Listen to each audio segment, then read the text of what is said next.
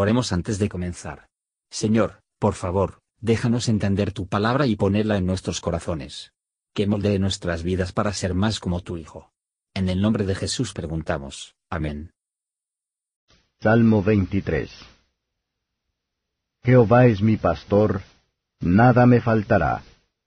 En lugares de delicados pastos me hará yacer. Junto a aguas de reposo me pastoreará. Confortará mi alma. Guiaráme por sendas de justicia por amor de su nombre. Aunque ande en valle de sombra de muerte, no temeré mal alguno, porque tú estarás conmigo. Tu vara y tu callado me infundirán aliento. Aderezarás mesa delante de mí, en presencia de mis angustiadores.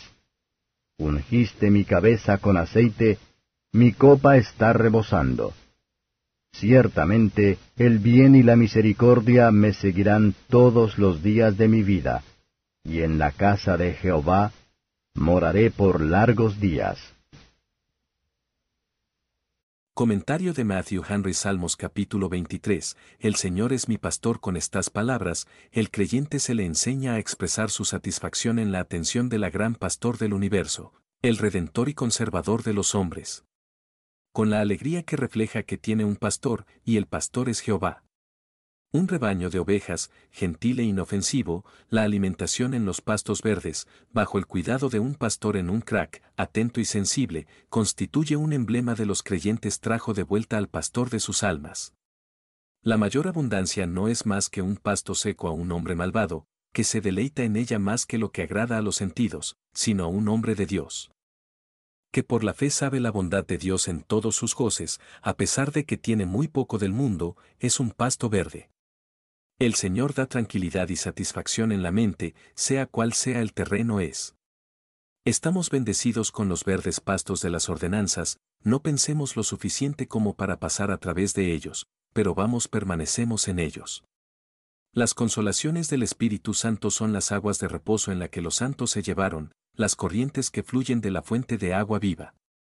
Solo aquellos que son guiados por las tranquilas aguas de la comodidad, que caminan por sendas de justicia. El concepto de derecho es la forma realmente agradable. El efecto de la justicia. En la paz. En estos caminos no podemos caminar, a menos. Dios nos guíe en ellos, y nos llevan a en ellos. El descontento y la desconfianza proceden de la incredulidad, un caminar inestable es la consecuencia, vamos entonces simplemente confiamos en el cuidado de nuestro pastor, y oye su voz. El valle de la sombra de la muerte puede denotar la aflicción más grave y terrible, oscura o dispensación de la providencia, que el salmista jamás podría estar bajo.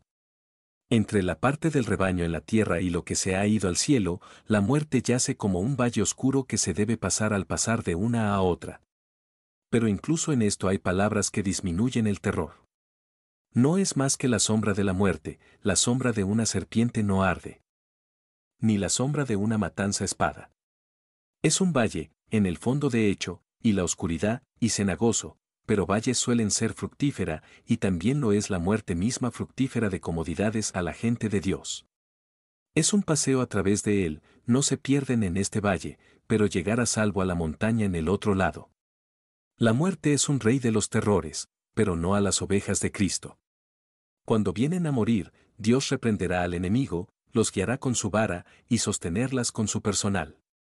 Hay suficiente en el Evangelio de consolar a los santos al morir, y por debajo de ellos están los brazos eternos.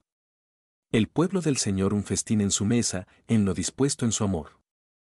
Satanás y los malos no son capaces de destruir a sus comodidades, mientras que están ungidos con el Espíritu Santo, y beba de la copa de la salvación, que está siempre lleno.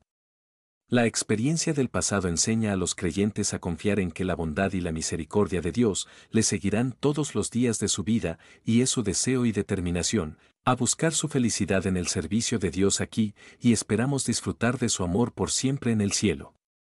Mientras que aquí, el Señor puede hacer que cualquier situación agradable, por la unción de su Espíritu y la alegría de su salvación pero aquellos que se satisfizo con la bendición de su casa, debe mantenerse cerca de los deberes de la misma.